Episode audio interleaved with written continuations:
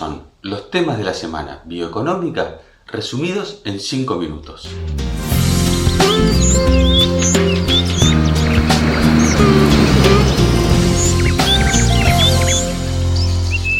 Bioceres, la compañía argentina de biotecnología, anunció que ha llegado a un acuerdo para adquirir parte del paquete accionario de Mulek Sciences, una empresa enfocada en el molecular farming.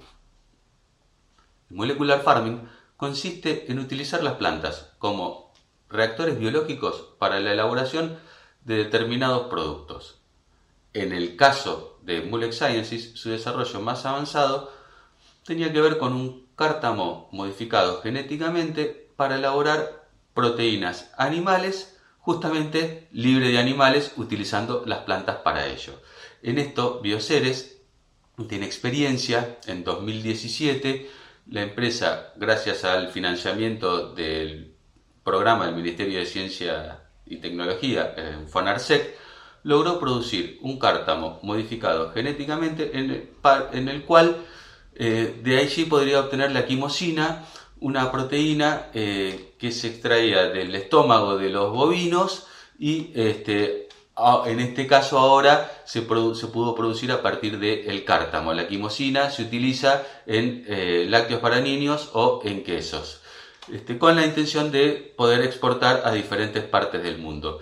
Este desarrollo fue el primero de su tipo en lo que tiene que ver con el molecular farming en ser aprobado por alguna autoridad regulatoria de algún país. Eh, así que como consecuencia de este anuncio, las acciones eh, en Wall Street de Bioceres se dispararon hasta 60%, habiendo cerrado después al final del día, estabilizándose con una suba de 13%. Nada mal de margen para un día.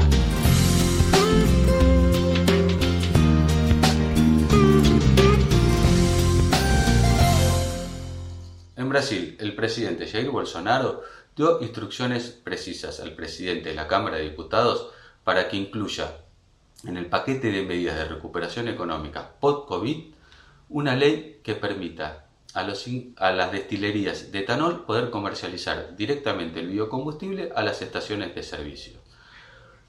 Según la legislación vigente, hasta ahora debe pasar antes por un intermediario. De esta forma lo que se busca es reducir el precio en el surtidor sin perjudicar a los productores de biocombustibles que vienen llevando millonarias inversiones en los últimos años. En este sentido, también estuvo en discusión el corte de biodiesel, el cual hoy se encuentra hasta, hasta febrero en el 12% y a partir del 1 de marzo debía aumentar a el 13% el Ministerio ratificó que la política de biocombustibles va a seguir tal como estaba prevista para llegar al 2023 con un corte de biodiesel en el gasoil del 15% y que van a seguir las discusiones para poder llevar eh, el corte en 2028 al 20%. Las conclusiones fue que perjudicar a una industria que viene creciendo sostenidamente desde eh, hace varios años con inversiones genuinas generando empleo, era mucho peor para la economía que un eh, posible aumento de precios en los combustibles, producto del alto precio de los commodities que se están registrando en estos momentos, básicamente como consecuencia de la sequía que está atravesando eh, la región.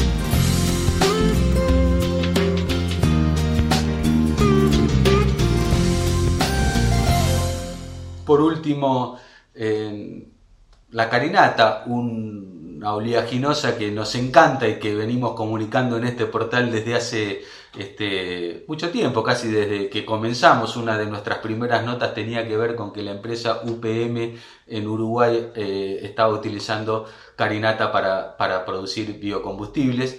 Eh, bueno, ahora supimos que el grupo Casenave, una empresa de servicios agropecuarios muy grande que opera en la Argentina, llegó a un acuerdo con el semillero Nucid, proveedor de esta oleaginosa, para sembrar 30.000 hectáreas.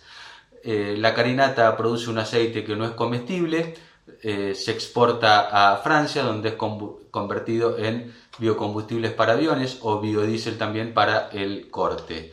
Eh, quizás para poder comunicar lo que significa la industria de biocombustibles, la, foto que elegimos precisamente para comunicar esta noticia en el portal es este, se ve el cultivo de carinata con la planta, una planta de bioetanol atrás, la planta de Bio 4 en Río Cuarto, y al lado eh, su hermana bioeléctrica, una planta de biogás que utiliza eh, los, eh, las corrientes de efluentes o desechos industriales del proceso de elaboración de etanol para producir biogás que alimenta la red eléctrica y además genera eh, calor para cubrir las necesidades térmicas del proceso de biocombustibles.